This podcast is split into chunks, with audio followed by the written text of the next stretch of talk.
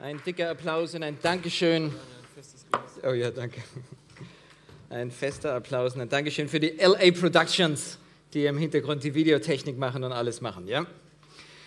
So.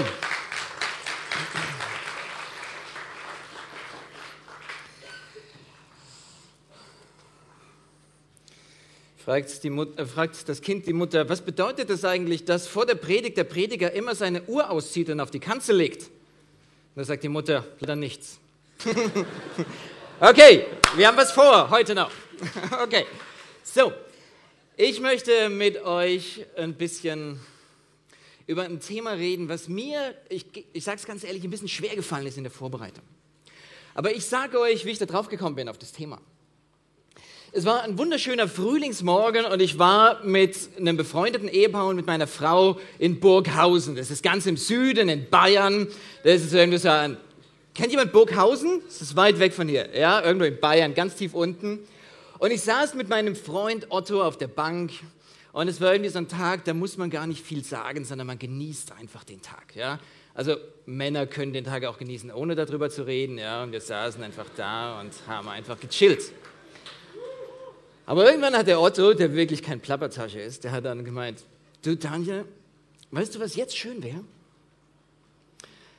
Und meine Gedanken, da fing es an zu kreisen, was könnte jetzt noch schöner sein? Weißt du, du sitzt hier im Sonnenschein, du schaust auf die Berge von Österreich, du hast hinter dir die größte Burganlage Europas, über einen Kilometer lang. Und so irgendwie, der Alltag war weit weg. Und ich habe einfach gesagt, hm, so unterhalten sich Männer. Und dann hat er gesagt, du Daniel, glaubst du nicht, es wäre total schön, wenn jetzt Jesus wiederkommen würde? Und mich es richtig durchzuckt. Gell? Das war, ich habe es nicht anmerken lassen, gell? das hat keiner gemerkt. Aber ähm, das, ich hatte mit allem gerechnet, nur damit nicht. Und ich fühlte mich so ein bisschen ertappt. Kennt ihr das? Ich habe gedacht, nee, es ist zu schön gerade hier. Gell? Ich, ich würde nicht so gern, dass Jesus jetzt kommt. Könnten wir nicht noch ein bisschen warten damit? Ja? Ähm, aber als guter Christ, ja, da sagt man sowas nicht. Und was habe ich gesagt? Habe ich gesagt, hm. ich, ich weiß nicht, wie es euch geht, dieser Gedanke, wenn jetzt Jesus wiederkommen würde, gerade wenn es so schön ist. Ich habe hinterher mit einem Freund darüber geredet, der hat gesagt, fast seine ganze Hochzeitsreise hat eine tierische Angst gehabt, dass Jesus jetzt kommt. Nachts um eins ist er durch Frankreich gefahren, ist dann auf seiner Hochzeitsreise und auf einmal hat er gesagt, wenn Jesus jetzt kommt, er hat gesagt, er hat fast einen Handel gemacht mit Gott. Bitte noch eine Woche, ich gehe auch in die Mission. man kann es irgendwie verstehen, oder? Ähm, ich war dann wieder zu Hause nach diesem wunderschönen Wochenende und an dem Montag drauf hatte ich mir auf mein Fahrrad geschwungen und ich musste wieder zur Uni fahren. Und ich hatte da eine Mathe-Klausur. Und ich hatte nicht ganz so viel gelernt für die Mathe-Klausur, weil ich ja in Burghausen war. Gell? Der Alltag war weit weg. Und als ich so zur Uni gefahren bin und nochmal so alle Formeln durchgehe, habt ihr eine Idee, was mir durch den Kopf gegangen ist? habt ihr eine Vorstellung? Habe ich gedacht, jetzt wäre es schön, wenn Jesus kommen würde, oder? also, dass es im Himmel schöner sein wird als Mathe-Klausur, das habe ich irgendwie Gott noch zugetraut. Ja, irgendwie so, wenn du das Mäuseloch suchst, ja, um irgendwie abzuhauen, so Fluchtgedanken hast, weißt du, da ist der Himmel gerade recht, oder? Ja, Augen zu und durch und jetzt, Jesus, jetzt wäre es gut, wenn du mich holen würdest. Ja. Ein paar Tage später saß ich auf der, auf der Veranda mit meiner Frau und es war wirklich ein ganz entspannter Abend. Ähm, meine Frau im einen Arm, im anderen Arm ein gutes Buch und so ein Rotwein vor mir, Sonnenuntergang und es war irgendwie so, huh, Romantik pur. Ja? Meine Frau hat es auch total genossen. Und jetzt habe ich gedacht, jetzt ärgere ich meine Frau mal. Gell? habe ich gesagt, du Ma, also meine Frau heißt der Maris, deswegen sage ich Ma zu ihr. Also ich sage nicht Mama zu meiner Frau. Du, du Ma, weißt du, was jetzt schön wäre? Und dann hat sie gesagt, oh, jetzt lass mal überlegen, ich weiß gar nicht so genau. Also sie hat ein bisschen anders reagiert als wir. Aber nachdem sie so manche Vorstellungen gehabt hat, sage ich, du wärst jetzt nicht schön, wenn Jesus wiederkommen würde? Und dann hat sie gesagt, oh ja, da würde ich mich total drauf freuen. Und ich wusste gar nicht so genau, was ich sagen soll, gell? Eigentlich wollte ich sie doch ärgern, gell? Aber ähm, ja, das ist, Ich weiß nicht, hast du einen Partner oder hast du einen guten Freund? Mach mal den Test. Das ist ein guter Test, oder? Also ich habe eine tolle Frau, das war mir schon bewusst, aber an dem Tag war wirklich, die, sie hat sich wirklich von Herzen gefreut, hat gesagt, ja, das wäre schön. Ich weiß nicht, Hand aufs Herz, wie geht es dir, wenn du an den Himmel denkst?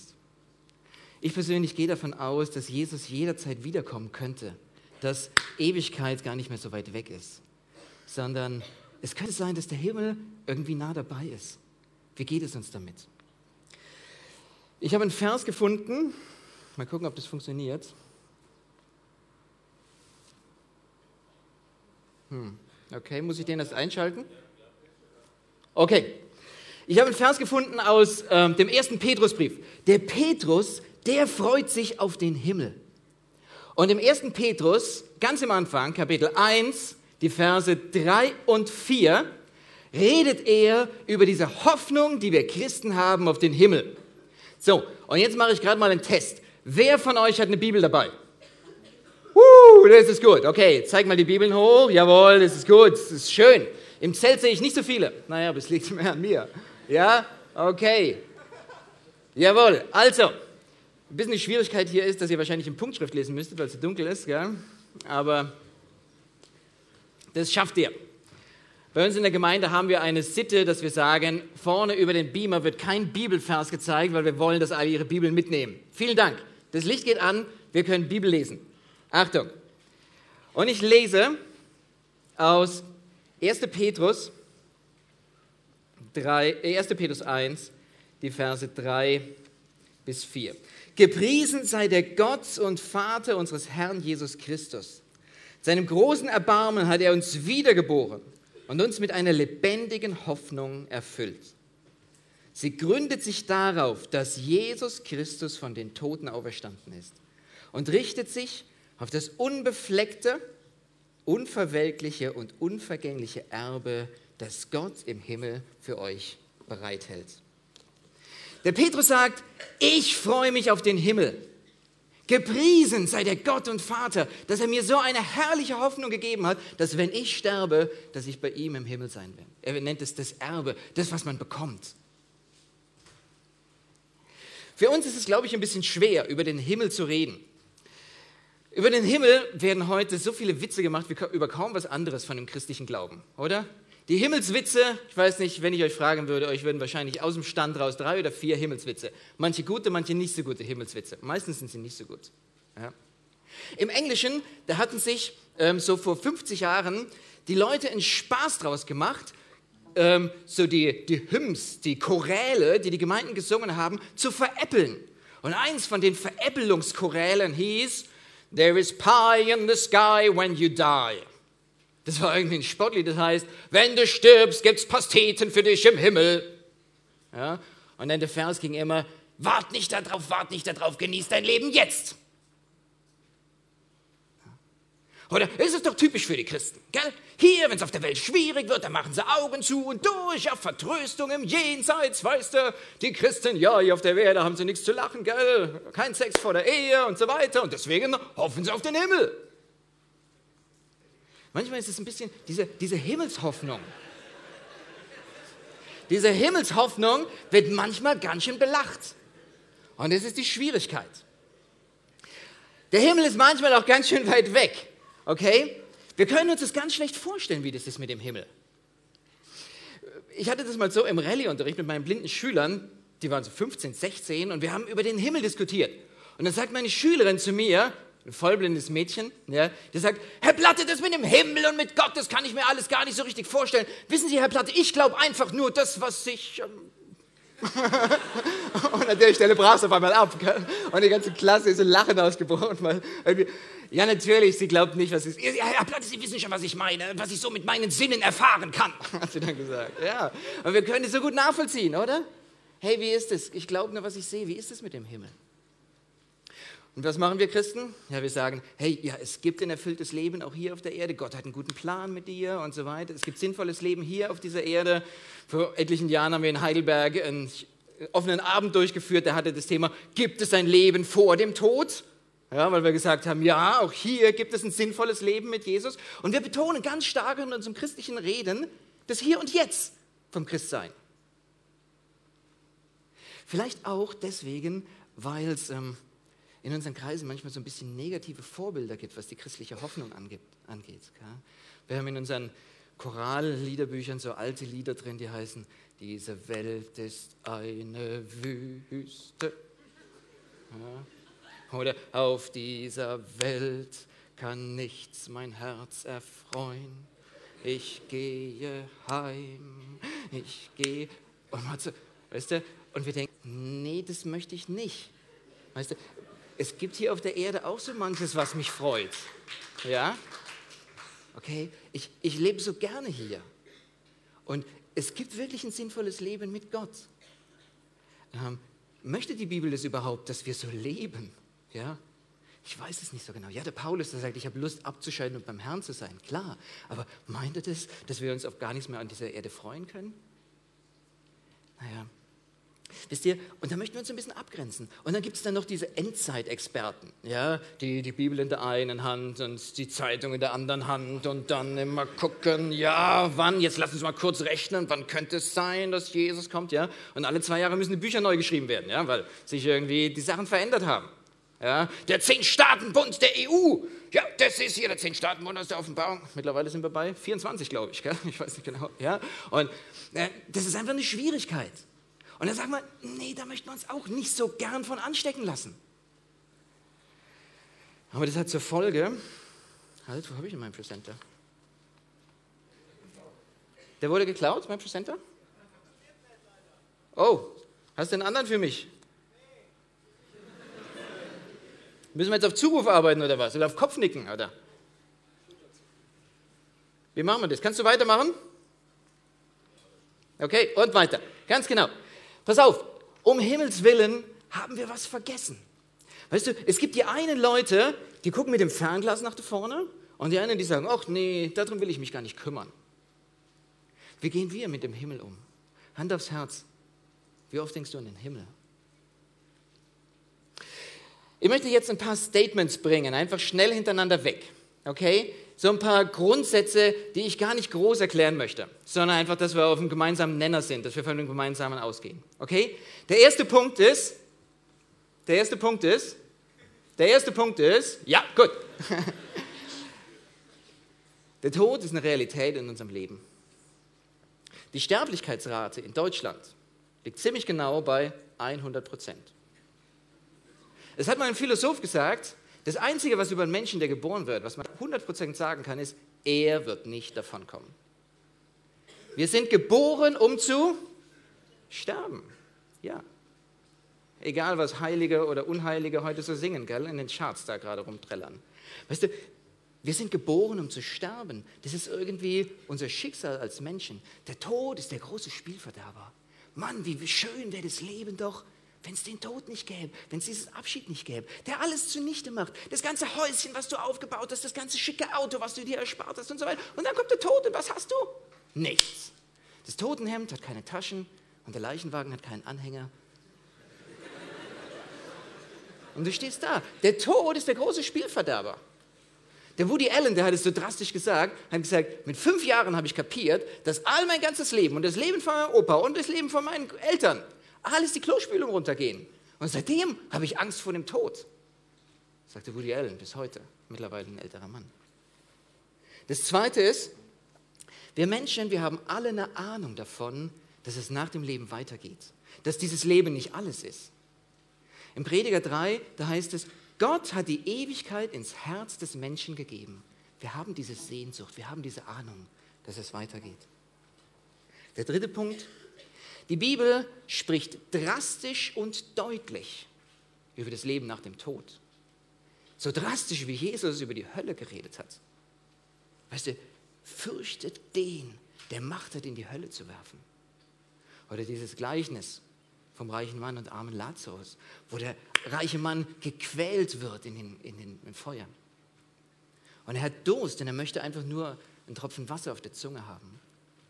Jesus redet drastisch über das Leben danach. Der nächste Punkt, viertens, der Himmel und die Hoffnung auf den Himmel. Jetzt funktioniert es. Oh, ich danke, du bist ein Schatz. Wirklich. Danke. Der Himmel war 2000 Jahre für das Volk Gottes Motivation für ihr Leben hier auf dieser Erde. Es war Trost, schwere Zeiten durchzustehen. Und es war die lebendige Hoffnung, die sie um alles in der Welt mit ihrem Leben bezahlt haben. Weißt du, ich weiß noch, vor vier Jahren war, glaube ich, Nigel Lee hier. Ja? Und ich habe mit dem Nigel gesprochen, ähm, als schwer krebskranker Mann war der hier. Und ich habe mit ihm geredet und habe gesagt, du Nigel, wie lebt man eigentlich mit dieser Vorstellung, dass man bald sterben könnte? Hat er mich angeguckt mit seinem breiten Grinsen. Ja? Der Nigel, der konnte wirklich, ich weiß nicht, ob ihr euch noch daran erinnern könnt, von einem Ohr bis zum anderen hat mich angegrinst und gesagt, du Daniel, weißt du, ich lebe seit ich Christ bin mit der Naherwartung, dass Jesus jeden Tag wiederkommen könnte. Warum soll ich da Angst vor dem Tod haben? Boah, ich habe eine Gänsehaut gekriegt. Und ein Jahr später hat er seinen Lauf vollendet gehabt und er war tot. Könnt ihr euch daran erinnern, ja, als ein Freund hier erzählt hat, der John Lennox. Oder Sophie Scholl, ich weiß nicht, ob ihr Sophie Scholl kennt, eine Widerstandskämpferin im Dritten Reich, die hingerichtet worden ist mit ihrem Bruder. Und bevor sie hingerichtet wurden, hat sie sich von ihrem Bruder verabschiedet. Sie haben sich in den Arm genommen und dann sind sie auseinandergegangen zur Hinrichtung. Und sie haben sich gegenseitig zugerufen, bis in fünf Minuten in der Ewigkeit, dann geht's weiter. Wow, das lernt man in den Geschichtsbüchern nicht. Gell? Aber das ist die Hoffnung, die wir Christen haben. Und wir? Also, oh, Entschuldigung, das nächste, ja, Jesus kommt wieder. Ja, Jesus kommt wieder. Ich glaube, dass kein Ergebnis mehr aussteht, was passieren muss, dass Jesus wiederkommen könnte. Ich glaube, dass er jetzt kommen könnte. Jesus redet über die Zeichen der Zeit. Wenn man sich diese Zeichen der Zeit anguckt, dann würde ich sagen, die Zeiger der Weltenuhr sind wirklich weit fortgeschritten. Ich lege mich nicht auf ein Datum fest, aber ich sage, es könnte gut sein. Jesus redet zum Beispiel über Erdbeben, ja, dass große Erdbeben kommen werden.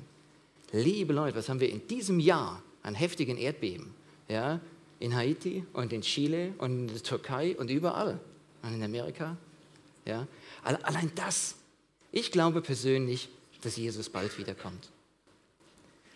Aber das Erschreckende finde ich, dass wir heute in der Gefahr stehen, diese lebendige Hoffnung aus dem Auge zu verlieren. Ich habe das Gefühl, irgendjemand hat ein Interesse daran, dass wir den Himmel aus dem Auge verlieren. Der will uns das madig machen. Ich habe auch schon eine Ahnung, wer das ist. Kannst du dir vorstellen, wer den Christen die Hoffnung rauben möchte? Lass es nicht zu, dass irgendjemand dir die Hoffnung raubt. Kämpf darum, dass du dich auf den Himmel freust und dass das eine Motivation, eine Hoffnung ist für dich. Zurück zu diesem Bibelvers. Gepriesen sei der Gott und Vater der unseres Herrn Jesus Christus. In seinem großen Erbarmen hat er uns wiedergeboren mit einer lebendigen Hoffnung. Sie gründet sich darauf, dass Jesus Christus von den Toten auferstanden ist. Der Mann, der das schreibt, das ist der Petrus, ein Augenzeuge der Auferstehung. Der Petrus, der war mit dabei, damals in diesem Saal, in diesem Obersaal, der fest verschlossen war, wo sie drin saßen und Angst hatten, dass die Juden kommen oder dass die Römer kommen und dass sie die Nächsten sind, die gekreuzigt werden. Da war der Petrus mit dabei. Und dann sitzt er da und auf einmal steht Jesus in ihrer Mitte. Und es ist interessant, im Lukas-Evangelium, da steht es, Sie haben es, er sagt, Friede euch. Das ist das Erste. Und im Lukas-Evangelium gesagt, sie waren bestürzt. Sie haben ganz Angst gehabt, weil sie Angst hatten, es wäre ein Geist. Das ist interessant, oder? Die hatten Angst, dass es ein Geist ist. Und was sagt Jesus? Hier, fasst mich mal an. Ja? Ein Geist hat nicht Fleisch und Bein. Ja, Fleisch und Knochen. Interessant, hier kommt nicht Blut vor. Jesus hat sein Blut für uns gegeben. Hier heißt es Fleisch und Bein. Und dann haben sie es immer noch nicht geglaubt. Und dann sagt Jesus zu ihnen, gebt mir mal was zu essen. Ich esse hier vor euch. Und der Petrus kapiert erst da, als Jesus das ihn ganz handgreiflich macht. Jesus ist tatsächlich auferstanden. Das, was er am Grab von Lazarus gesagt hat. Ich bin die Auferstehung und das Leben. Wer an mich glaubt, würde leben, auch wenn er gestorben ist. Das gilt tatsächlich für Jesus und für mich. Und immer wieder, wenn es um den Himmel geht, dann kommen die Schreiber des Neuen Testaments auf die Auferstehung zurück. An diesem Ostermorgen der Auferstehung, da ist die Tür aufgemacht worden. Da ist der Weg frei geworden für uns sterbliche Menschen, dass wir in Gottes unsterbliche Gegenwart gehen können. Da ist diese Intervention Gottes, dass er die Tür aufmacht und wir in Gottes jenseitige Wirklichkeit gehen dürfen. Am Ostermorgen ist diese Tür auf. Ich lebe sagt Jesus. Und deswegen sollt auch ihr leben. Aber noch aus einem anderen Grund, glaube ich, ist die Auferstehung wichtig für uns mit unserer Auferstehungshoffnung. Jesus wird genannt der Erstling aus der Auferstehung. Der Erstling, der Prototyp. Wisst ihr, was ein Prototyp ist? Was ein Erlkönig ist? Wer von euch weiß, was ein Erlkönig ist? Das wissen wahrscheinlich die. Nein, ich meine nicht den von Goethe, ja, den alle im Unterricht. Nein, nein, bei Autos. Wisst ihr, was ein Erlkönig ist? Das sind die Autos, die irgendwann mal über diese Straße fahren werden, aber die jetzt getestet werden müssen, ob sie auch tauglich sind. Und die sind gesucht. Die ganzen Journalisten, die gucken immer, ob sie irgendwo einen Erlkönig finden. In der letzten Woche hat man den Erlkönig von dem neuen A6 auf deutschen Straßen gefunden. Jetzt weiß man etwa, wie der neue A6 von Audi aussehen wird. Und das Herz von Männern schlägt ein bisschen höher, nämlich er kriegt richtig ein aggressives Aussehen, ja, so sportliche Schlitze und so. Und Jesus ist sowas wie der Erlkönig von der Auferstehung. Wir werden verwandelt werden in so einen Leib, wie Jesus nach seiner Auferstehung hatte. Hast du schon mal Angst gehabt, wenn du auferstehst, wenn du im Himmel bist, dann wirst du ein Geist werden? Ich habe manchmal diese Angst gehabt, gell? Ich würde irgendwie so rumschwirren oder so. Hey, Jesus ist der Prototyp. Jesus sagt extra, guck mal, ich habe einen Auferstehungsleib. Nein, du wirst nicht ein Geist werden, sondern du wirst einen Auferstehungsleib haben. Hast du manchmal die Vorstellung, weißt du, im Himmel sowas wie Essen oder so, das wird nicht vorkommen? Hey, guck dir Jesus an, er ist der Prototyp, der hat gegessen. Ist das nicht schön? Wir werden im Himmel essen. Wahrscheinlich weniger, um irgendwie unseren physischen Körper in Gang zu halten, sondern mehr, um Gemeinschaft zu haben miteinander. Essen ist immer ein Bild von Gemeinschaft. Oh, ich esse gerne. Also, es gibt ganz viel, was ich gerne mag. Und ich freue mich auf den Himmel unter anderem, weil das Erste, was wir machen im Himmel ist das Hochzeitsmahl des Lammes. Wow, ich freue mich drauf. Jesus hat gegessen als auferstandener Leib. Wisst ihr, wir haben manchmal so ein bisschen Vorstellung, dass das alles so ganz geistig ist oder so. Aber Jesus zeigt uns, wie er ist. Überhaupt, an diesem Auferstehungsleib von Jesus sieht man im Prinzip von Gottes neuer Schöpfung. In Gottes neuer Schöpfung ist manches genauso wie hier auf dieser Erde. Und es ist interessant, wie viele Ähnlichkeiten es gibt von Gottes neuer Welt, von dem Himmel, wie er beschrieben wird, zu uns hier. Im Himmel, da gibt es Straßen. Steht in der Bibel, gell? Und da gibt es Tore. Und da gibt es Häuser. Und da gibt es Landschaften. Da ist von dem Fluss die Rede und von Bäumen. Ist es nicht schön? Der Himmel wird nicht irgendwie was Sphäris, äh, Basiges sein, sondern es wird irgendwie so ein bisschen so sein wie hier. Weißt du, wenn der Himmel so ganz anders ist, dann könnte ich mich gar nicht so richtig darauf freuen. Aber wenn ich weiß, der Himmel wird ein bisschen so sein wie Schriesheim, wow, dann freue ich mich darauf. Versteht ihr? Nur noch schöner. Also, so wie bei Jesus manches ähnlich war, so gibt es aber auch Sachen, die nicht so sind. Ja, klar, die Unterschiede. Jesus konnte durch verschlossene Türen gehen. Jesus, Jesus konnte aufgenommen werden in den Himmel. Ja, manches wird anders sein im Himmel. Und klar, da kommt auch der Johannes an seine Grenzen oder der Paulus, der sagt es, was kein Auge je gesehen, was in keines Menschen Herz gekommen ist. Das hat Gott denen vorbereitet, die ihn lieben. Manches wird davon sein, was unser Kopf hier irgendwie übersteigt, klar. Aber ich freue mich, dass manches ähnlich ist wie hier. Der Petrus redet hier, kann er gerade nochmal ähm, den Bibelvers sagen, von drei Sachen, die anders sein werden im Himmel. Er sagt als erstes, es ist unbefleckt, dann ist es unverwelklich und es ist unvergänglich. Unbefleckt. Eben in dem Video kam das auch. Das heißt, da ist keine Sünde da. Das ist sauber. Das ist absolut rein. Unbefleckt. Hier auf dieser Welt, da ist überall Sünde zu sehen. Überall, wo wir sind. Weißt du, jeden Film, den du dir im Fernsehen anguckst, kommt irgendwo Sünde vor. Ja, jedes Buch, was du liest, irgendwo. Weißt du, hat es dich genervt, dass dein Freund dich irgendwie mal ein bisschen, dass du in seinem Egoismus dich ein bisschen gerieben hast, dass er dich gelingt hat? Wow, du bist aufgerissen worden an seinen Sünden. Du siehst Sünden auf Autoaufklebern. Du siehst, wow, wir sind geprägt von Sünde. Ich war 1990 mit den Monshäusern. Hier, ein paar Monshäuser sind da hinten, gell? Jawohl. Mit Monshäusern war ich 1990 in Rumänien. Und wir haben direkt nach der Wende da missionarischen Einsatz gemacht. Und wir waren an einem Tag in einer Stadt, die hieß Kopisch. Und da wurden Autoreifen produziert. Und Autoreifen, da ist ganz viel so Gummizeug und mit Ruß, wird das Gummi mit Ruß vermengt irgendwie. Und da gab es keine Filteranlagen. Und den ganzen Tag hat es da dünnen Ruß geregnet, die ganze Zeit. Und der ganze Boden, es war alles schwarz von diesem Ruß. Du bist rausgegangen, bist nur über die Fensterscheibe gegangen und dein Finger war schwarz. Und alles war, also die Aschewolke, die ist nichts dagegen. Gell? Das war wirklich, es war richtig Dreck. Und so ist unsere Welt hier. Unsere Welt ist gekennzeichnet von Sünde. Im Himmel wird unsere Welt reingewaschen sein. Da wird es keine Sünde geben. Ist das nicht schön? Weißt du, da wird es niemand geben, der dich verletzt, wo du an dem Egoismus von jemand anderes leidest, sondern im Himmel, da wird es sauber sein, da wird alles nach Gottes Maßstäben, da wird es keine Rebellion gegen Gott geben. Der Petrus sagt, das nächste, dass es unverwelklich ist. Hier ist das Bild von einer Pflanze, die immer weiter wächst und wächst und wächst. Welken ist genau das Gegenteil. Welken ist eine negative Entwicklung. Oh, wie oft erleben wir das hier? Weißt du, es hat einer gut angefangen und auf einmal wird es schlecht. Im Himmel wird es keine negative Entwicklung geben. Es wird nie was Schlechtes.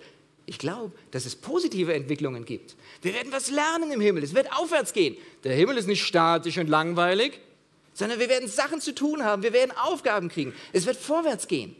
Wir werden aufblühen im wahrsten Sinn des Wortes im Himmel aber es wird nichts welken. Und der Himmel wird unvergänglich sein. Alles hat ein Ende, nur die Wurst hat zwei. So singen wir. Ja. Auf dieser Welt, irgendwie, wenn es schön ist, dann würden wir es gerne festhalten, die Dillenburger Jugendtage, wir würden, Daniel, können wir nicht noch einen Tag dranhängen oder eine Woche oder einen Monat oder so hier zusammenbleiben? Kennt ihr so Gefühle? Im Himmel wird es sein, dass wir zusammenbleiben. Im Himmel wird es vielleicht so ein bisschen so sein wie Dillenburger Jugendtage eine Ewigkeit lang, oder? Hua, das ist doch eine Hoffnung. Fängst du an, dich auf den Himmel zu freuen? Ich wünsche es dir und ich hoffe.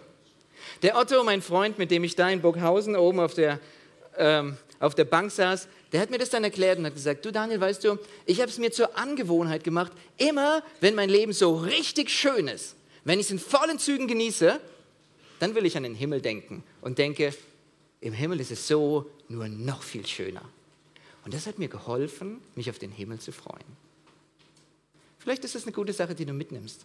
Immer wenn du was so richtig genießt, dann denk an den Himmel und freue dich darauf, dass dieses, dieses Schöne im Himmel unvergänglich sein wird. Naja, aber wie ist der Himmel denn jetzt? Was sagt denn die Bibel, wie der Himmel ist? Das ist ein bisschen schwierig. Jemand hat mal gesagt, das Schöne am Himmel ist, dass es wunderschön sein wird. Und das nicht so Schöne am Himmel ist, dass man es sich nicht vorstellen kann. Hm, irgendwas ist dran. Gell? Aber die Bibel sagt doch erstaunlich viel. Und ich möchte euch ein paar Sachen mitgeben, die mich auf den Himmel, die mich heiß werden lassen auf den Himmel. Im Himmel werden wir das Wunder echter Gemeinschaft genießen. Im Himmel gibt es Gemeinschaft. Magst du Gemeinschaft? Magst du Community? Hm. Ja, guck mal. Wir sehnen uns nach Gemeinschaft. Wir sehnen uns danach, irgendwie mit Leuten auszutauschen. Warum hat Facebook und SchülerVZ so eine riesen Zugriffszahl? Weil wir gern Gemeinschaft haben, weil wir gern miteinander reden und, und austauschen. Der Himmel ist voll von Gemeinschaft. Wir werden miteinander reden, uns austauschen über das, was wir erlebt haben. Und da freue ich mich drauf. Himmel ist voll von Beziehungen. Ja, woher ich das weiß? Das steht in der Bibel. Der Paulus, der sagt, wenn wir in den Himmel kommen, Thessalonicher, dann seid ihr mein Ruhmeskranz. Dann seid ihr die, auf die ich stolz bin.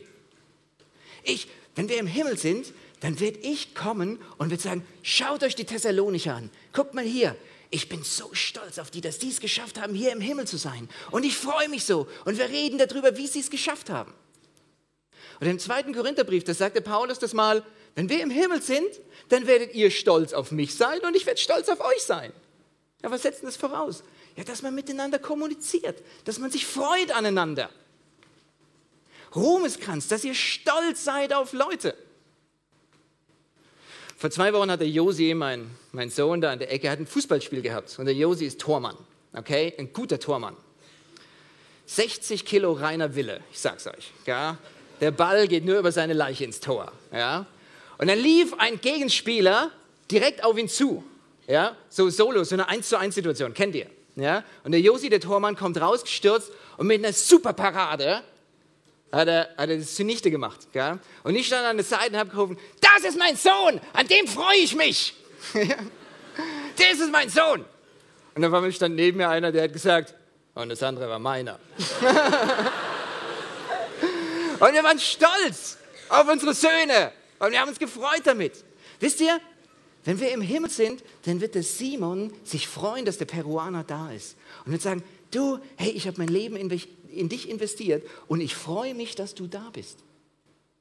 Gibt es jemand, auf den du dich freuen kannst, wo du beteiligt warst, dass er im Himmel ist? In den du dich investiert hast? Gibt es jemand, der sich freut, wenn du kommst, weil er sagt, danke Daniel, dass du mir den Weg gezeigt hast hierhin? Gibt es so jemand? der auf dich stolz ist und auf den du stolz sein kannst? Ich wünsche dir. Der Himmel ist voll von Gemeinschaft. John Newton, das ist ein Mann, der das Lied Amazing Grace geschrieben hat, hat gesagt, wenn wir in den Himmel kommen, dann werden wir drei, dreimal uns wundern. Das erste Mal wundern wir uns über die Leute, die da sind, die wir nie da erwartet hätten. Das zweite Mal werden wir uns wundern über die Leute, wo wir dachten, dass sie da wären, aber die nicht da sind. Klammer auf, hey, wer von uns wird hier nicht dabei sein? Ich weiß es nicht. Und das dritte Mal, sagt der John Newton, werden wir uns wundern, dass wir selbst dabei sind. Dass wir selbst es geschafft haben, im Himmel zu sein. Wir mit unserem Leben. Das zweite, wir werden uns freuen, an der, wir werden das Wunder der Schöpfung genießen.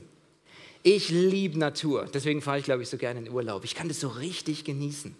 Natur ist doch was Herrliches. Gott hat seine ganze Kreativität über diese Welt ausgeschüttet. Gott hat die Welt nicht schwarz-weiß gemacht. Hätte er auch machen können. Gell? Oder so mit drei Farben oder so. Ja? Aber er hat tausende Millionen von Farben hat er gemacht. Und wir können uns daran freuen, an den Blumen. Als Teenager ist mir mal aufgefallen, wenn wir Menschen über Farben reden, dann ist es immer Geschmackssache. Gell?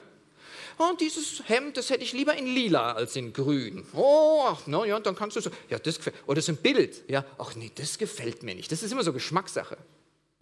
Aber wenn wir über Gottes Schönheit in der Natur reden, dann bleibt uns immer der Atem stehen. Dann, dann gibt es gar keine Diskussion mehr. Oder habt ihr schon mal erlebt, dass bei einem Sonnenuntergang, wenn so das, die Sonne rosa im Meer untergeht, irgendjemand sagt, i, rosa mag ich nicht. Oder können wir das bitte auch in lila haben? Ja, so. Nee, sondern wenn der Mond über dem Wald aufgeht, oh, dann, dann bleibt dir der Mund offen stehen. Wenn Gott Schönheit macht, dann gibt es keine Diskussion, ob wir das schön finden oder nicht, sondern wir alle sind begeistert von dem, was Gott macht. Und wenn schon unsere Welt so schön ist, wie wird es dann erst sein? Der Paulus, der sagt, wir haben hier wie ein Zelt, in 2. Korinther 5. Wir, wir leben hier in einem Zelt. Und da drüben, da haben wir einen Bau von Gott mit Händen gemacht. Hier wohnen wir im Übergangswohnheim. Weißt du, in diesen Nothilfeunterkünften, wie wir aus Haiti kennen gerade. Und da drüben, da wartet die Villa auf uns. Oder so wie Keith Green gesagt hat in, in einem Lied, er hat gesagt, guckt euch die ganze Schönheit an dieses, äh, dieser Welt. Gott hat diese Welt in sechs Tagen gemacht. Und in dieser neuen Gotteswelt, da arbeitet er seit 2000 Jahren dran. Könnt ihr euch den Unterschied vorstellen? Sieben Tage hier, 2000 Jahre da. Wow, sagt Keith Green. Das ist, als wenn wir hier auf dem Müllkippe leben. Ich freue mich auf den Himmel. Und ich freue mich auf den Himmel, weil es da herrliche Musik geben wird. Wir werden himmlische Musik genießen. Genießt ihr das, wenn hier vorne die Band spielt? Ich reagiere ganz stark auf Musik. Und wenn, wenn hier Stefano oder wenn der Björn eine E-Gitarre spielen, wow, dann, dann kitzelt es mich im Bauch dann geht mein Herz auf und ich predige gleich viel freudiger, wenn die eine gute E-Gitarre gespielt haben. Ich weiß nicht genau, was für Musik im Himmel sein wird. Die Bibel sagt nur, der ganze Himmel wird erfüllt sein mit Musik und ich freue mich drauf. Bei uns in unserer Gemeinde, ähm, da war eine ganze Zeit lang nebenan eine amerikanische Gospel Church. Und die haben zur gleichen Zeit Gottesdienst gehabt wie wir. Und im Sommer, wenn wir die Fenster immer auf hatten, yeah, dann ging es da drüben ab. Gell? Und wir standen und haben, dem, der uns liebt, mit Andacht gesungen. Ja? Und im Hintergrund, Halleluja! Und, so. und, mein, und mein alter Bruder, der hat immer gesagt, können wir nicht die Fenster zumachen? Können wir nicht die Fenster zumachen? Und dann bin ich zu ihm hingegangen und habe gesagt, du, Onkel Günther, kannst du dir vorstellen, im Himmel werden wir gemeinsam Musik machen? Nein, das kann ich mir nicht vorstellen, hat er gesagt. Ich weiß nicht, wie es sein wird im Himmel, aber ich weiß, dass ich mich darauf freue, auf diese himmlische Musik. Im Himmel werden wir die Wunder von Gottes Führung erleben. Es gibt ein Wort, was das Leben von uns Christen hier auf dieser Welt ziemlich prägt. Und das ist das Wort warum. Warum? Ich, ich weiß nicht. Ich stand vor fünf Wochen an dem Sarg meines guten Freundes Daniel Kasper, 38 Jahre. Und wir haben ihn gemeinsam beerdigt. Und seine Frau stand am Grab und sie ist hochschwanger und sie hat ein kleines Kind von einem Jahr. Und hier wachsen zwei kleine Kinder auf, die ihren wunderbaren Vater nie kennenlernen werden. In der Woche vorher hatten sie ein Haus gekauft und sie hatten große Pläne. Und von heute auf morgen, ohne irgendwelche medizinischen Vorkommnisse, stirbt der Daniel, fällt um und ist tot. Und ich weiß nicht warum. Und seine Frau fragt mich, Daniel, warum? Und ich sage, ich habe keine Ahnung. Wir haben gemeinsam geheult. Der Lieblingsvers von vielen Christen ist, wir wissen aber, dass denen, die Gott lieben, alle Dinge zum Guten mitwirken müssen. Paulus hat diesen Brief nach Rom geschrieben. Keine zehn Jahre später war in Rom ein Kaiser Nero. Und der hat die Christen gefangen genommen. Der brauchte sie als Blitzableiter für den Volkszorn. Und da hat es in Tierfälle gesteckt und wilden Tieren vorgeworfen. Und sie sind beim lebendigen Leib zerfetzt worden von Löwen und Tigern. Und abends bei ihren Partys hat der Nero diese Christen aus dem Gefängnis rausgeholt, hat sie mit Benzin übergossen und angesteckt, als lebendige Nachtfackeln, weil er es irgendwie trendy fand. Wir glauben aber, dass denen, die Gott lieben, alle Dinge zum Guten mitwirken. Kennst du so Fragen? Warum passiert was? Die Corrie ten Bohm, die ähm, Frau, die äh, das Dritte Reich erlebt hat und im KZ ihre ganze Familie verloren hat, die hat immer gesagt, schaut, das Geheimnis mit Gottes Führung ist wie mit so einem Teppich.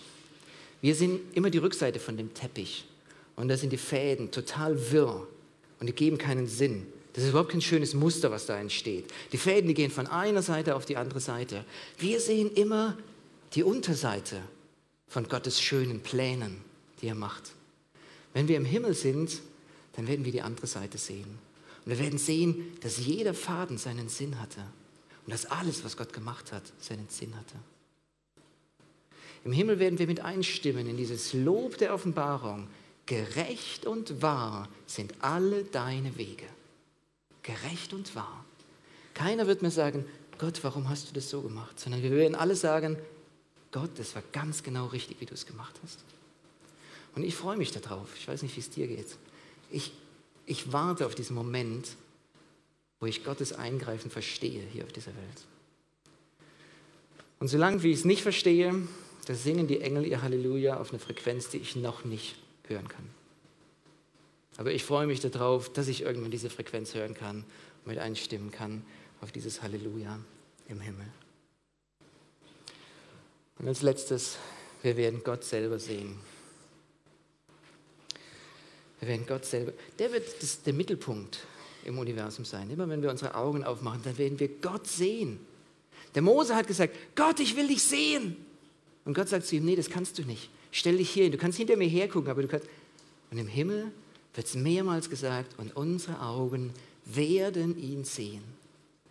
Wir werden Gottes Größe und Gottes Schönheit wir werden diese Person erleben, die wir jetzt irgendwie uns gar nicht richtig vorstellen können. Aber da werden wir ihn sehen. Wenn wir unsere Augen aufheben, dann werden wir ihn sehen als ein Lamm, das geschlachtet ist. Der Johannes in Offenbarung 5, weißt du? Der Löwe von Juda. Und dann dreht er sich um. Jetzt will ich mir den Löwen angucken, gell? Dreht sich um. Und was sieht er? Ein Lamm wie geschlachtet. Weißt du, wenn wir alle mit unseren Herrlichkeitsleibern umherlaufen im Himmel, wenn wir keine Makel mehr haben, wenn meine blinden Schüler, die Jesus kennen, wenn die wieder sehen können und wenn wir uns freuen, dass die Lahmen wieder laufen können, wenn es keine Wunde mehr gibt im Himmel, dann werden wir eine Wunde sehen, die Wunde von Jesus. Und wir werden Jesus angucken. In Ewigkeit werden wir die Wunden von Jesus angucken. In Ewigkeit bist du das Lamm auf Gottes Thron. So singen wir das, klar. Und wir werden sehen, dass in diesen Wunden wir geheilt sind. Und in Ewigkeit würde es uns viel bedeuten, dass Jesus ans Kreuz gegangen ist für uns.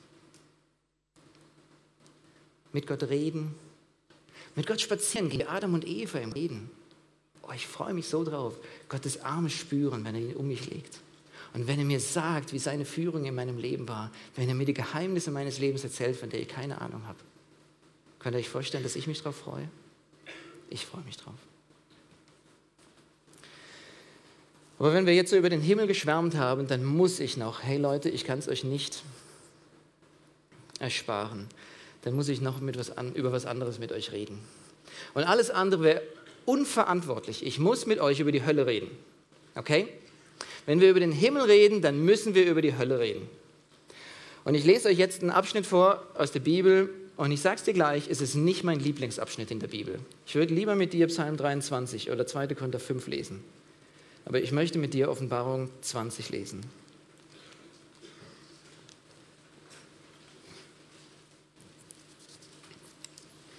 In Offenbarung 20, Vers 11, das schreibt, oh, ich wollte es hier aus der vorlesen. Offenbarung 20, Vers 11. Da sah ich einen großen weißen Thron und sah, wie Erde und Himmel vor dem, der auf dem Thron saßen, entflohen. Sie konnten seine Gegenwart nicht ertragen und sie verschwanden ohne Spur. Vor dem Thron aber, da sah ich die Toten stehen, die Geringen und die Großen. Und es wurden Bücher aufgeschlagen, in denen alle Taten aufgeschrieben sind. Und aufgrund dieser Eintragung wurden die Toten gerichtet. Jeder bekam das Urteil, das seinen Taten entsprach. Gleichzeitig wurde noch ein anderes Buch geöffnet, das Buch des Lebens. Und auch das Meer gab seine Toten heraus, ebenso der Tod in das Totenreich. Jeder Einzelne bekam das Urteil, das seinen Taten entsprach. Und schließlich wurde der Tod selbst in den Feuersee geworfen und sein ganzes Reich dazu. Der Feuersee aber ist der zweite Tod. Und wenn jemand nicht im Buch des Lebens eingetragen war, wurde er ebenfalls in den Feuersee geworfen. Hey Leute, wir müssen über die Hölle reden. Weißt du, wir haben die Verantwortung. Weißt, ich, ich rede nicht über die Hölle, weil es mir Spaß macht. Ich will hier keine kleinen Kinder erschrecken und euch schlaflose Nächte bereiten. Gell?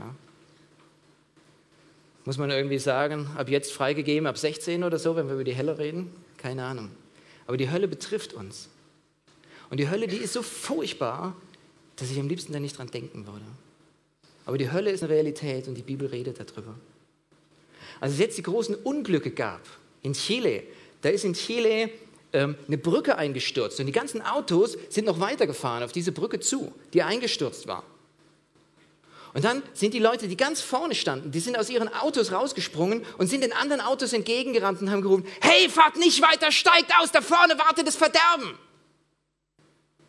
Also wenn wir über die Hölle reden, dann machen wir nichts anderes heute, dass wir hier gerade rausspringen und sagen, hey, fahrt nicht weiter, da vorne wartet das Verderben. Der Lohn der Sünde ist der Tod. Weißt du, was entscheidet, ob du im Himmel bist oder nicht im Himmel bist? Was entscheidet, ob du in die Hölle geworfen wirst oder nicht? Das ist eigentlich so einfach. Und wenn jemand nicht im Buch des Lebens eingetragen war, wurde er ebenfalls in den Feuersee geworfen. Weißt du, wenn du vor Gott stehst und wenn Gottes Endgericht da ist, dann fragt Gott nicht du, was für ein Handy hast du gehabt? Hast du das iPhone gehabt oder nicht? Welche Apps hast du dir runtergeladen? Wisst ihr, das interessiert Gott nicht. Es interessiert Gott nicht, was für eine Ausbildung du hattest, was für ein Auto du gefahren hast. Es interessiert Gott nicht, ob du ein Eigenheim hattest oder die Villa im Grünen hattest, ob du fünf Kinder hattest oder nicht. Weißt du, was Gott interessiert ist, ob dein Name im Buch des Lebens eingetragen ist. Vielleicht sagst du, hey Daniel, jetzt mach mal ein bisschen halblang, gell? ich bin doch so ein netter Kerl. Wenn ich davor stehe, ich bin immer zum Klassensprecher gewählt worden, gell? alle haben mich irgendwie gemocht. Oder ich war Betriebsrat in der Firma oder so. Ich bin doch so ein netter Kerl. Vielleicht bist du der netteste Kerl in der Hölle. Und was nützt es dir? Vielleicht bist du der in der Hölle, der die meisten Bibelverse kennt. Wow, bei Bibel-SMS, da hast du immer gut aufgepasst. Du hast die ganzen Plakate an der Wand, gell? Du gewinnst jedes Bibelquiz in der Hölle. Was gewinnst Was hast du davon? Weißt du, viele Leute, die so im christlichen Umkreis aufwachsen, das sind wie Passagiere, die in Frankfurt am Flughafen sind. Gell? Die reden immer davon, wie schön das da ist und wie schön das da ist. Und du weißt genau, wo der Flieger hingeht und so. Aber sie steigen nie ein in den Flieger. Sie fliegen nie los. Sie machen nie den Schritt, dass sie sagen, okay, und jetzt gehe ich los. Die Bibel warnt und die Bibel sagt, Leute, spielt nicht mit der Hölle. Um Himmels willen, denk an deine Zukunft. Wir haben hier Leute vom Talkabout, die irgendwie dir helfen können, da Gewissheit zu kriegen. Ich glaube wirklich, man kann es wissen, ob man im Himmel ist oder nicht, wenn man stirbt. Die Bibel redet von dieser Gewissheit und von diesem Sichersein, dass wir im Himmel sind. Wenn du irgendwie Zweifel hast, ob du im Himmel bist oder nicht, dann geh zu den Leuten von Talkabout. Komm hier nach vorne, die sind im Zelt da unten, das ist ja gerade vorgestellt worden.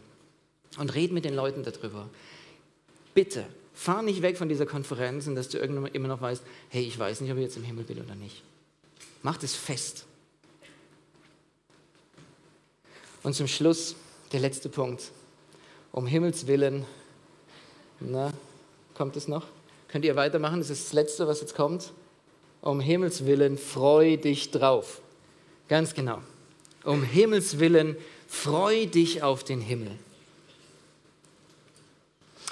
Wisst ihr, warum ich mich auf den Himmel freue? Weil Jesus sagt, dass er mich erwartet im Himmel. Jesus sagt, dass er möchte, dass ich da bin, wo er ist. Die Jahreslosung steht in Johannes 14 und sie geht weiter. Lasst euch nicht in Verwirrung bringen. Glaubt an Gott und glaubt auch an mich. Im Haus meines Vaters, da gibt es viele Wohnungen. Wenn es nicht so wäre, hätte ich euch dann gesagt, ich gehe hin, um den Platz für euch vorzubereiten. Und wenn ich hingegangen bin, euch einen Platz vorzubereiten, dann werde ich wiederkommen und euch zu mir holen, damit auch ihr seid, wo ich bin. Jesus sagt, ich will, dass der Daniel da ist, wo ich bin. Ich habe eine Sehnsucht danach, dass der Daniel in den Himmel kommt. Es gibt so den Ausdruck für Sterben, er ist heimgegangen. Ich mag den Ausdruck, das ist wunderbar. Wisst ihr warum? Ich komme sogar nach Hause, bei mir zu Hause in Schriesheim. Ich habe immer so alte Autos, die knattern ein bisschen gell, und die tockern ein bisschen, so einen alten Diesel gell, und so ein ganz altes Auto. Und das ist ganz schön, weil meine Kinder hören dann immer, ah, der Papa kommt. Gell? Wenn der Auspuff kaputt ist und so, dann meine Kinder wissen genau, Papa kommt. Und ich parke mein Auto auf dem Carport und ich steige aus. Und dann ist meistens der Josi der Erste, der ankommt. Ja? Hi Paps. Irgendwie cool, gell? wir drücken uns ein bisschen. Zwei Fastmänner, uah, ja. Und dann, äh, dann erzählt er vom Fußball und er freut sich total, dass ich da bin und dass wir miteinander reden können. Und er hat auf mich gewartet. Und dann gehe ich ein bisschen weiter und da kommt meine kleine Nele. Ja, Papa und sein Mädchen. Oh, das ist was Herrliches, oder? So ein kleines, süßes Mädchen. Boah, Väter können hinschmelzen. Ja. Und sie kommt, hallo Papa, schön, dass du wieder da bist. und ich freue mich, dass sie da ist. Und, und, und sie freut sich wirklich, dass ich da bin. Und dann kommt der Noah vorbeigerannt, wenn er es überhaupt mitgekriegt hat, dass ich gekommen bin. Gell? Der ist immer in Gedanken. Hi Papa, wie geht's? Ja, der hat so ein bisschen ein Problem mit seiner Zunge. Gell? Hi, ich mache gerade das und das, ich bin gerade. Und der spielt immer irgendwie Schauspiel gell? und erzählt mir dann. Ja? Aber er freut sich und erzählt mir und freut sich mit mir zu reden. Und dann gehe ich weiter und dann komme ich in die Haustür rein und dann steht da meine Frau. Und sie nimmt mich in den Arm und sie sagt, Daniel, ich bin so froh, dass du da bist. Wisst ihr, wenn ich nach Hause komme, dann kann ich meine Maske ablegen. Da gibt es vier Leute in Schriesheim, die lieben mich einfach so, wie ich bin. Die lieben mich nicht, weil ich toll bin. Die lieben mich nicht, weil ich irgendwas toll kann, sondern die lieben mich einfach, weil ich ich bin. Weißt du, in unserer Gesellschaft, du musst ständig irgendwelche Masken tragen. Du musst allen Leuten zeigen, wie cool du bist und dass du einen guten Spruch auf Lager hast und dass du was kannst. Aber wenn, du bei Freunden lieben, einfach weil du bist, der du bist, dann spürst du ein bisschen von Himmel. Wisst ihr, wenn ich so zu Hause bin, habe ich das Gefühl, hier in Schriesheim, in den Kreis dieser Familie, da gehöre ich hin. Mehr als jeden Ort auf der Welt. Hier ist mein Platz. Und ich glaube, wenn ich in den Himmel komme, werde ich genau dasselbe Gefühl haben. Da wartet Jesus auf mich und er sagt, ich freue mich so, dass du da bist. Und ich kann meine Maske ablegen und ich kann einfach sein, der ich bin. Und ich kann mich einfach daran freuen, dass Jesus mich liebt, so wie ich bin. Ich weiß nicht, kennst du sowas, dass Leute einfach dich lieben, weil du bist, der du bist, wo du keine Maske spielst? Es gibt kaum was Schönes auf der Erde. Und wenn du jemanden nicht hast, dann freu dich auf den Himmel. Jesus wartet auf dich und er liebt dich so, wie du bist. Vielleicht wächst deine Sehnsucht nach dem Himmel. Und ich glaube, wenn ich im Himmel ankomme und wenn ich in den Armen von Jesus bin, dann werde ich das Gefühl haben, es gibt keinen Platz im ganzen Universum, wo ich mehr hingehöre als hierhin. Hier ist mein Platz. Hier fühle ich mich zu Hause. Freust du dich auf den Himmel? Ich habe heute nicht mit euch geredet darüber, wie der Himmel unseren Alltag ändert. Da reden wir morgen drüber. Heute habe ich versucht, euch den Himmel lieb zu machen. Und ich wünsche es euch, dass euer Herz nach oben geht. Sinnet auf das, was droben ist, sagte Paulus. Lasst uns jetzt eine Minute haben, wo wir einfach uns Zeit nehmen, vor Gott zu treten, jeder von euch. Und dass ihr Gott irgendwie sagt, Herr Jesus, ich freue mich drauf. Oder Herr Jesus, ich freue mich nicht drauf. Bitte nimm Sachen weg. Vielleicht steht was zwischen dir und Gott, dass du dich nicht freuen kannst. Oder vielleicht beschäftigt dich das, wo du sein wirst, ob du eine Frage hast. Dann geh damit vor Gott. Lass uns eine Minute Zeit haben, wo wir einfach Stille machen und dann möchte ich abschließen mit einem Gebet.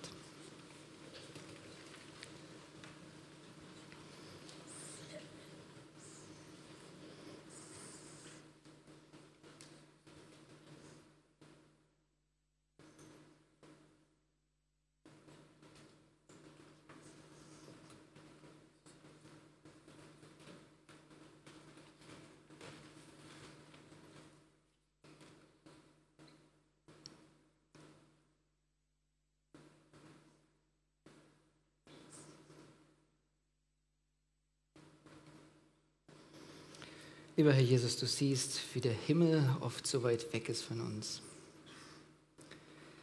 Herr, wir merken, wie viel dir der Himmel bedeutet, wie es dir wichtig war, dass wir da sind, wo du bist.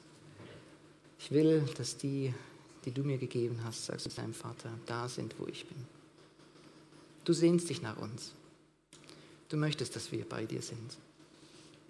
Herr, du siehst, wie oft wir so wenig an dich denken, wie wir gefangen sind hier, von hier und jetzt wie so viele Dinge uns gefangen nehmen und uns ablenken. Herr, wir möchten beten, dass wir den Himmel im Blick haben, dass wir Wartende sind, dass wir Menschen sind, die auf dich warten und dass dieser Blick zum Himmel unser Hier und Jetzt verändert. Danke für diese wunderbare Hoffnung. Danke für das Schöne, was uns im Himmel erwartet. Ich bitte, Herr, dass unsere, unsere Freude wächst auf den Himmel, dass unser Herzschlag für den Himmel größer wird. Herr, wir möchten beten, dass du für, aus uns Menschen machst, die auf den Himmel warten. Bitte schenk, dass wir Menschen werden, die auch diese Hoffnung leben. Danke für dein Wort und ich bete, Herr, dass du von dem festmachst, was von dir war und dass du das wegnimmst, was von Menschen war. Bitte gebrauche dein Wort und den Herzen von jedem. Amen.